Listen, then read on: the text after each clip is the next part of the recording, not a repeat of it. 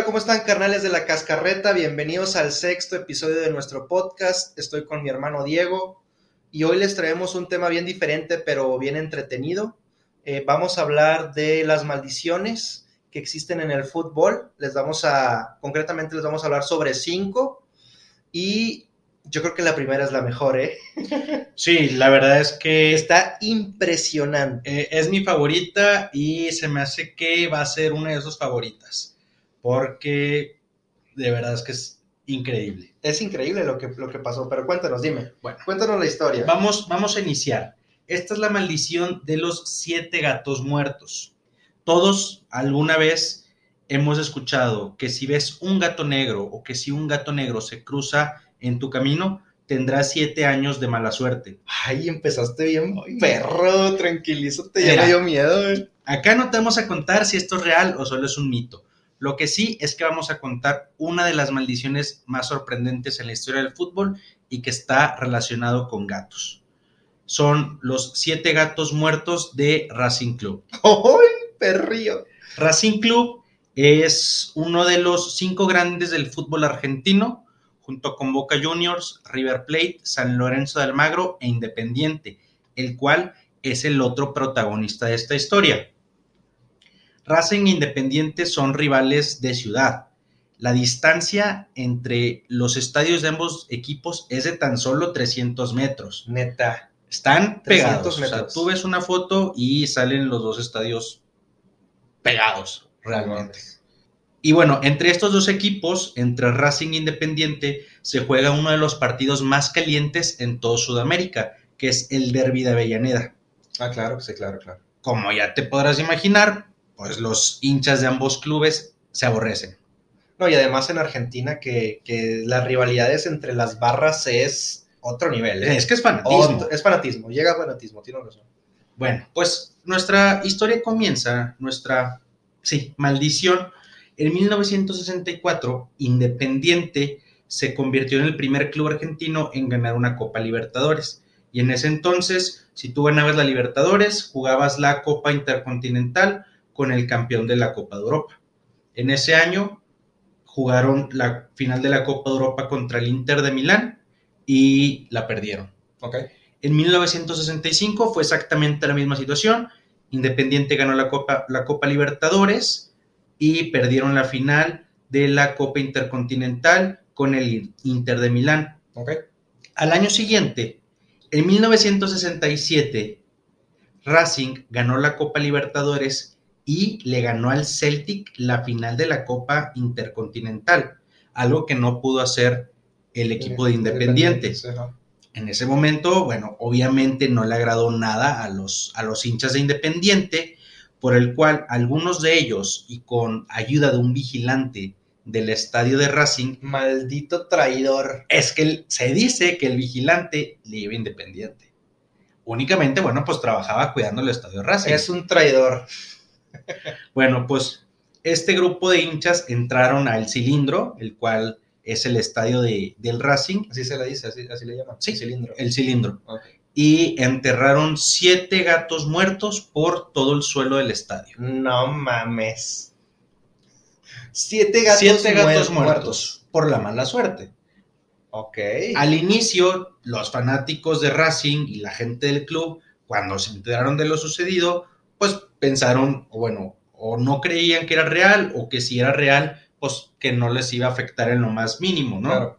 Sin embargo, meses después de ganar la Copa Intercontinental y de que se enterraran los gatos en el estadio, se iba a jugar la última ronda de la Liga de Argentina. En esa última ronda, La última jornada. la última jornada, se iba a definir el campeón entre, adivina qué equipos, No. Racing e Independiente. Racing e Independiente, y se iba a jugar en el cilindro. Ok. Entonces, bueno, fue el juego. Racing era el equipo local, Ajá. sin embargo, perdió por un marcador de 4-0 Cuatro. contra su acérrimo rival y pues se le fue el, el- el campeonato de la Liga de Argentina e Independiente se coronó en el estadio de su acérrimo rival. Ok, ok. En los siguientes dos años, Racing Club estaba en una situación similar, pintaba para ser el campeón de la Liga Argentina, sin embargo en las últimas jornadas se desinflaba y pues otros equipos terminaban coronándose. Ahora sí, la, gente, ya empezaba. Del club, los hinchas dijeron, pues algo está, algo está raro, ¿no? Claro. Realmente algunos empezaron a pensar que el estadio o el club estaba maldito. Y así se fueron los siguientes 10 años en que se fueron sin un solo título y en 1976 apenas lograron salvarse del descenso. Entonces pasaron de estar en la gloria de ganar la Copa Intercontinental a 10 años después. A, disputar la liga, a 10 años después. Nada. Casi descender. Casi descender. Ok. Bueno, para 1980, Racing nombró a Juan Carlos Lorenzo como nuevo entrenador. Este hombre estaba tan seguro de la maldición que le dijo a los socios del club, sí voy a ser el entrenador, únicamente sí, desentierran, desentierran a todos los gatos y no solo eso, los reemplazan por sapos. Ah, chinga, o sea, el vato supersticioso. Sí, no, de a madre. ¿Y por qué por sapos? Pues porque chinga su madre. No, no es cierto. Porque se dice que los sapos... Como que contrarrestaban la maldición y el efecto. Los sapos traen buena suerte y anulan la magia de las brujas. Ok. Bueno, pues dicho y hecho, buscaron los siete gatos, sin embargo únicamente encontraron seis. O sea que sí había gatos. No, sí había gatos, desenterraron seis gatos, enterraron seis sapos y pensaron que con eso pues ya, era más que suficiente. Pero les faltaba uno. Faltaba uno, el séptimo. Bueno, pues pensaron que eso ya les iba a traer el éxito que tenía el equipo en años anteriores. Sin embargo, tres años después descendieron. No. Sí. La magia del sapo no funcionó. No funcionó. Ya. Años después, ya de nuevo en primera división, y debido a toda la frustración del club, eh, tanto hinchas como dueños decidieron hacer un exorcismo en el estadio. Vete, no. Llevaron a un... O sea, ya estaban, ya, estaban en la locura. Desesperados y pensaban que realmente era cierto. Llevaron a un sacerdote, el sacerdote obviamente del Racing, hincha del Racing, y se fue echando agua bendita por todo el campo, por todo el campo. Wow. Para, pues ahora sí que exorcizar el estadio, ¿no? Que la neta, la neta, o sea, yo pensaría, ¿sabes qué? Nuestro equipo eh, pasó de ser lo máximo a, descender, ¿no? Y luego, realmente encuentras seis gatos muertos enterrados en tu campo, güey, o sea, algo está pasando. Sí, o sea, la verdad es que sí piensas que hay, hay algo. Sí, sí, sí, sí. ¿No? Bueno, pues dos años después de ese exorcismo, el club casi desaparece por una crisis financiera interna y se salvó porque una empresa privada invirtió. No mames. Para el 2001 contrataron a otro entrenador. ¿Ya cuántos años pasaron? Ya, ya cambiamos de milenio. Ya cambiamos de milenio y el Racing seguía pelándosela. Ok. Para el 2001 contrataron a Reinaldo Merles, nuevo entrenador, y este también era firme creyente de la maldición. Dijo que el Racing no iba a ganar la liga hasta que encontraran al fucking séptimo gato pidió a los dueños del club que volvieran a excavar, que volvieran a excavar tanto en el, en el campo como en, el campo como en los alrededores. Bueno, pues en los alrededor, alrededores y debajo de cemento encontraron al séptimo gato enterrado. No mames. Sí. Qué impresión. Entonces tú me preguntarás, a ver, ¿cuánto tiempo crees que pasó para que el Racing volviera a quedar campeón después de que, de que encontraron el después de que encontraron el séptimo gato. No sé, unos cinco años. Bueno, ese mismo año, esa misma temporada, así, ese mismo año que encontraron al séptimo gato, el Racing volvió a quedar campeón de la Liga de Argentina. Güey, entonces es que ese pedo sí existe, güey. Pasaron 34 años. 34 años y casi desaparece el club. O sea, estamos hablando de que no nada más le fue mal deportivamente, sino que casi desaparece. Sí, descendieron, casi desaparecen, bancarrota, o sea, fue... ¡Wow! Ah, ah, bueno, aquí yo no les voy a decir si es una maldición verdadera o no, eso ya le corresponde a cada uno. Pero aunque no seas creyente, todos los hinchas del Racing, todos en el cilindro, están seguros de que la maldición fue de verdad y pues permanecerá en la historia de la Liga Argentina y del fútbol de América. Y del fútbol internacional, o sea, la neta está sorprendente ese pedo. Sí. Está muy, muy, muy cabrón. Sí, ya cada quien decidirá si es maldición, si es coincidencia, pero vaya, si es coincidencia, es mucha, mucha Wow, coincidencia. sí. No, no manches, qué buena historia. Está- eh. está cabrón, ¿no? buena, está buena. Bueno, ahora déjame te cuento yo algunas que traigo, ¿no? La primer maldición que traigo es la de los campeones del mundo. Yo creo que todos estamos algo familiarizados y si no, pues qué bueno, porque aquí lo van a escuchar.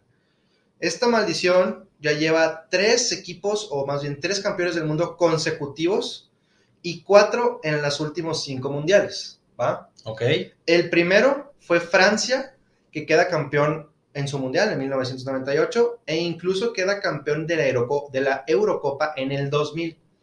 Estaban jugadores como Zidane, Trezeguet, Thierry Henry, Vieira, Desailly, Bartés. no, un equipazo. O sea, estúpido este pedo, ¿no? En el grupo que les tocó estaba Senegal, Uruguay y Dinamarca, que de entrada podemos pensar que, digo, no era el grupo más fácil, pero Accesible. accesible para una Francia en otro nivel. ¿Estás de Estamos hablando de que ese grupo es del Mundial del 2002, ¿correcto? Es correcto, así es, en el 2002. Eh, Francia pierde contra la revelación del mundial, de ese mundial, que fue Senegal con 1-0, ¿no? Que después llega a cuartos de final, eh, Senegal. Empata 0-0 con Uruguay y pierde contra Dinamarca 2-0, güey. Hizo un punto. Hizo un punto, lo cual hizo que Francia no nada más no pasara de fase de grupos, sino que se quedara en el fondo del grupo. Está bien cabrón. Ay, güey. Y este fue el preámbulo de la maldición, ya que Brasil, que gana el, el Mundial del 2002 y en 2006 Brasil sí pasó sin ningún problema. Sin embargo, a partir de aquí se viene una seguidilla, digamos, ahora sí que sin parar, de equipos campeones del De- mundo que no pasan la fase de grupos en el Mundial siguiente. De tres elecciones. De tres selecciones, así es. La primera es Italia, que gana el Mundial del 2006. Precisamente a Francia en, en ese fatídico juego en el que se hace expulsar Zidane, que mete el mejor penal de la historia mun- mundial para mí, contra Buffon, de Campanita a Lopanenka, ¿no? Eh, en 2010 le toca uno de los grupos más fáciles que le podía tocar. Se enfrentó contra Paraguay, Eslovaquia y Nueva Zelanda. O sea, ese grupo sí estaba fácil, de a tiro fácil. Paraguay. Paraguay, Eslove- Eslovaquia y Nueva Zelanda. No, sí está fácil. Italia comienza el, el viaje contra Paraguay y empata 1-1, ¿no? Que dices tú, bueno, Paraguay, 1-1. Después empata con Nueva Zelanda. O sea, eso sí está increíble, ¿no? Y después pierde contra Eslovaquia 3 a 2. Y también terminó en último lugar con dos puntos. Canijo. Sí. Ese mundial, entonces, lo gana España, ¿no? Que es el que sigue. En 2014, siendo la Super España, porque era bicampeón de la Euro y campeón Sí, mundial. ganó la Euro en 2008, ganó el Mundial en 2010 y ganó la Euro en 2012. Así es, así es. Eh, el mundial comienza de la peor manera posible para ellos, porque juegan contra Holanda, o bueno, Países Bajos, que ya le había ganado la final en el mundial previo, y pierde 5 a 1. Se los bailaron. Se los bailaron. Recuerdo ese partido Con y aquel golazo se de los Van bailaron. Persie. Sí, no, o sea, pues imagínate, cinco, Se comieron a Ramos, a Casillas, toda la a defensa. todos. Después pierde contra Chile 2 a 0. Resultado que ya lo deja eliminado porque ya tenía dos partidos perdidos. Y después va y le gana a Australia 3 a 0. Pero como te digo, ya no tenía posibilidades de pasar. Ese mundial lo gana Alemania, ¿verdad? Entonces, en 2018 le toca un grupo que la verdad no era tan sencillo, pero sigue siendo Alemania, ¿no? El primer partido, todos lo recordamos, ante México, aquel gol del Chucky Lozano, que lo hizo famoso. El En el Día del Padre. En el Día del Padre, así es. Después, con gol agónico ante, ante Suecia, gana 2 a 1. Y lo único que tenía que hacer era ir a ganarle a Corea, ¿no? ¿Y qué crees? Perdieron contra Corea. Perdieron contra Corea 2 a 0. Y agónico. Y agónico. Porque Alemania estaba empuje y empuje Sí, y en simplemente- la contragolpe al Es que es la maldición, Sí, carnal, el o sea, contragolpe y Sony haciéndole el favor a los mexicanos. Así es. Entonces, y bueno, ese mundial lo gana Francia y aquí me gustaría darle un pequeño espacio porque ahorita Francia se nos está cayendo, ¿eh? Se está cayendo. Se está cayendo con todas sus estrellas en la Nations League. Se está desmoronando la Francia, no ha ganado creo que ningún juego de esta Sí, no, no ha ganado. fechas. Entonces, que no les extrañe, carnalitos, eh, que Francia no pase de grupos. Y siendo la que para mí es la selección hoy por hoy con más jugadores más de proyección. dónde escoger. Sí, claro. O sea, va a dejar a tantos jugadores tan buenos afuera de Sí, la selección. Sí, sí, sí. Y la verdad es que el grupo de, de Francia es el D, está, está, Está con Australia, accesible. Dinamarca y Túnez. Sí, o sea, si Francia no pasa a este grupo, sí, s- ya, ya, Consolida, consolida y más. ya la podemos empezar a buscar los gatos negros, ¿verdad? De que Sí. encerrados en los campos, ¿no? Sí. Bueno, eh, pasamos a la siguiente maldición, que viene siendo la de los campeones de la Copa América. Ningún campeón de Copa América gana el Mundial habiendo ganado la Copa América previa, Previa al mundial. al Mundial, ¿no? Brasil, como todos sabemos, tiene cinco, cinco Copas del Mundo. La primera fue en 1958, que es su primer Mundial. El campeón de la Copa previa fue Argentina. En 1962 se consigue su segunda Copa Mundial, Brasil, y los que ganaron, y digo los porque en, en 1959, que fue la Copa previa al Mundial, la Copa América previa al Mundial, hubo dos Copas América. No sé por qué, a los, a los de Conmebol les gusta pues, hacer varios torneos, no sé, El mismo año. el mismo año, y uno lo gana Uruguay y el otro lo gana Argentina. Ninguno de los dos lo ganó Brasil. Así es. Entonces, en el 62 gana su segunda Copa Mundial y no es campeón de América. En el Mundial de México 1970 gana su tercer Mundial y esa copa la ganó ese año o el previo ganó Uruguay. En el 94 en Estados Unidos ganan su cuarta copa y la Copa América la gana Argentina en 1993 contra México, precisamente, 2 a 1. Entonces, Qué raro, güey. Y su última copa del mundo fue en Corea-Japón 2002. Y la Copa América la gana Colombia, otra vez, contra México. 1-0. Wow. Sí. Y luego Uruguay. La primera Copa del Mundo para Uruguay fue en 1930 y la segunda en 1950. En la primera Copa, la selección que ganó la, la Copa América fue Argentina en el 29. Y este es el ejemplo más claro, porque en la segunda ocasión que Uruguay gana el Mundial fue contra Brasil en el Maracanazo y la Copa América previa la ganó Brasil. Wow. Así es. Y eh, Argentina gana su primer mundial en el 78 y en el 75 fue campeón Perú. Te digo, a a veces los años no coinciden que sea un año antes. Sí, varía cada cuando hacen la Copa América. Así es, así es. Eh, la segunda copa para Argentina la levantan en México 86 y la Copa América la gana Uruguay en el 83. Y para este mundial está la maldición vigente. ¿Por qué? Porque la Copa América que acaba, que acaba de hacer en el 2021 la gana precisamente Argentina. En la Argentina de Messi. La Argentina de Messi. La escaloneta se va a enfrentar entonces a la maldición vigente de la Copa América. Entonces, no sé, nuestros amigos argentinos qué piensan de esta maldición, pero a ver, Messi ya rompió la, La sequía. la sequía de, de los campeonatos argentinos. Entonces, vamos si a hay ver. alguien que puede, es Messi. Es Messi, la verdad que sí. Vamos a ver cómo le va y, y pues a ver si se mantiene la, la maldición, porque está, estamos hablando de que son nueve ocasiones, Sí. Nueve campeonatos del mundo entre Brasil, Uruguay y Argentina, y en ninguna de esas nueve ocasiones lo han ganado la Copa América, ¿no? Entonces, pues volvemos a lo mismo, ¿es coincidencia? ¿O no? No es coincidencia. Lo padre de esto es que lo vamos a ver ya, ahorita eh, a finales de año. Entonces, vamos a ver si la maldición se rompe. Digo que no es muy fácil ganar la Copa del Mundo, ¿verdad? No, por supuesto que no, pero, pero bueno, Vamos a ver. es Argentina y está con Messi. Entonces, y es el mejor equipo del momento. Sí, tienen, están motivados. Están, tienen que más de 34, 35 tienen, partidos. No sé cuántos, pero la racha sin está- perder, está cabrón. Así es. Pasamos a la siguiente maldición. Y esta es no de un equipo, es de una persona. De un entrenador. De un entrenador en específico. El nombre de este entrenador es el mismísimo Pep Guardiola.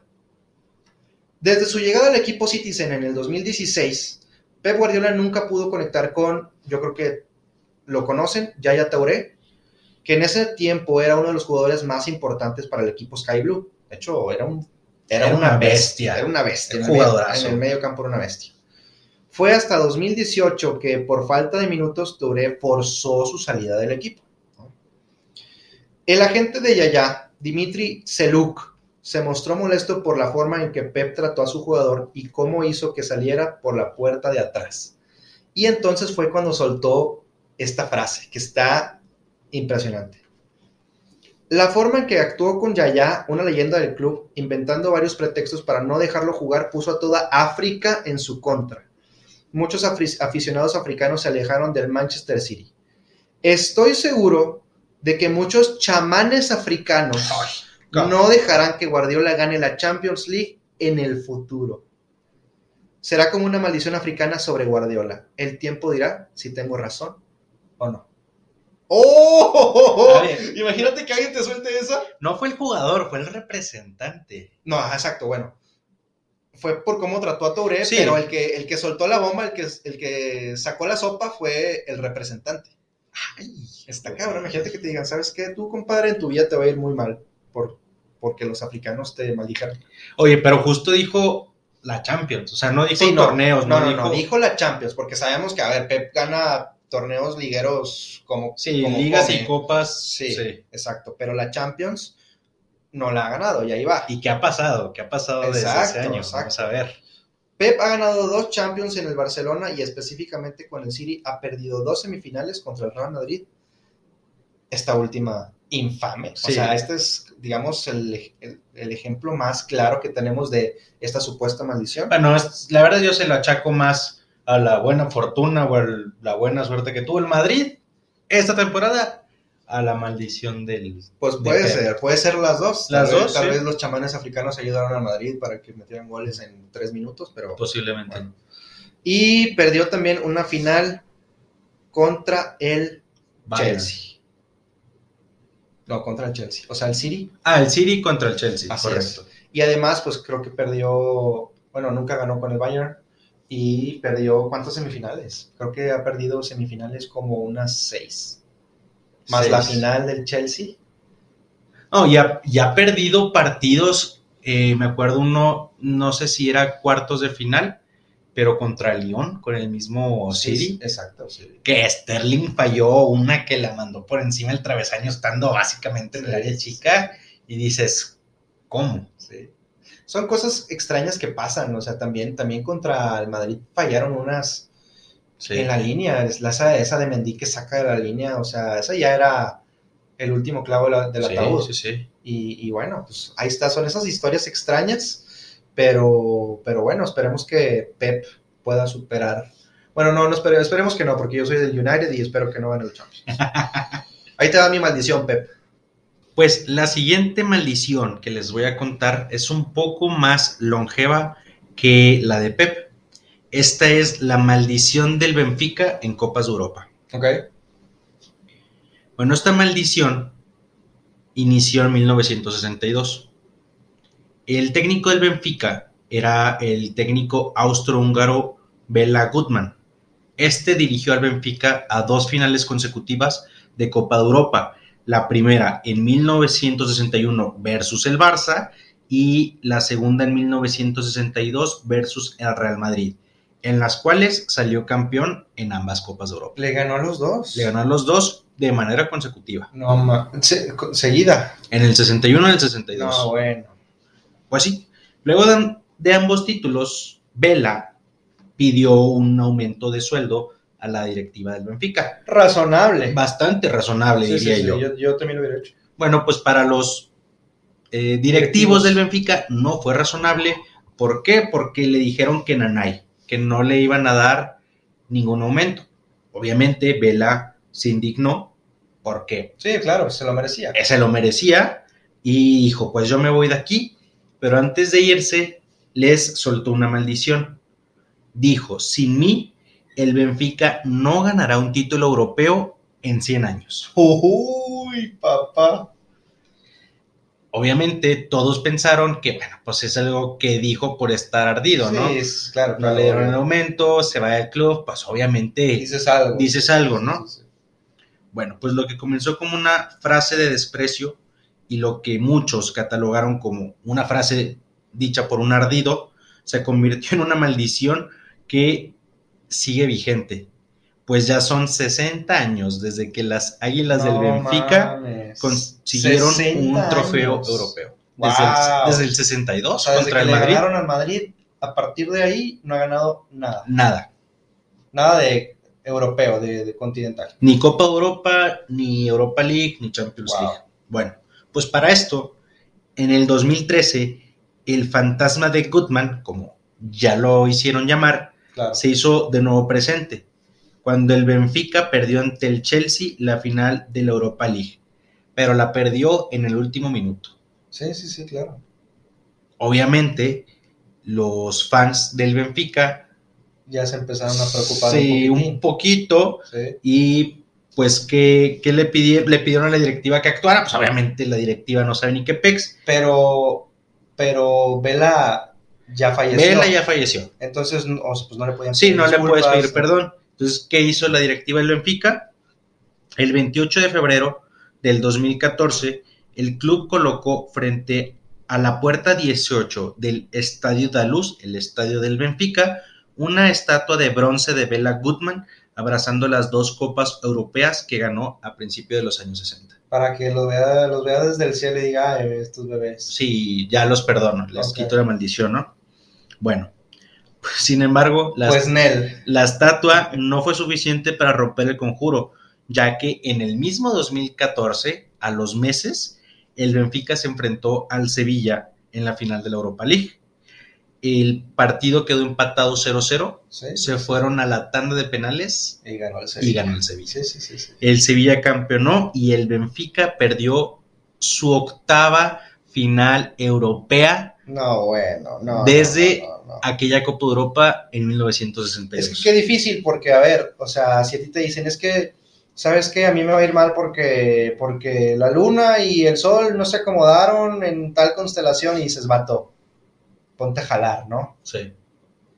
Pero una vez que conoces todo el background, toda la historia que está detrás de, de este tipo de cosas, de maldiciones, este, si te pones a pensar, o sea, a ver, son 60 años, 8 finales Ocho perdidas. finales, o sea, es la probabilidad de que puedas perder 8 finales seguidas, como la misma probabilidad de, de ganar, ¿cuántos dijimos? 7 del Madrid. Siete del Madrid.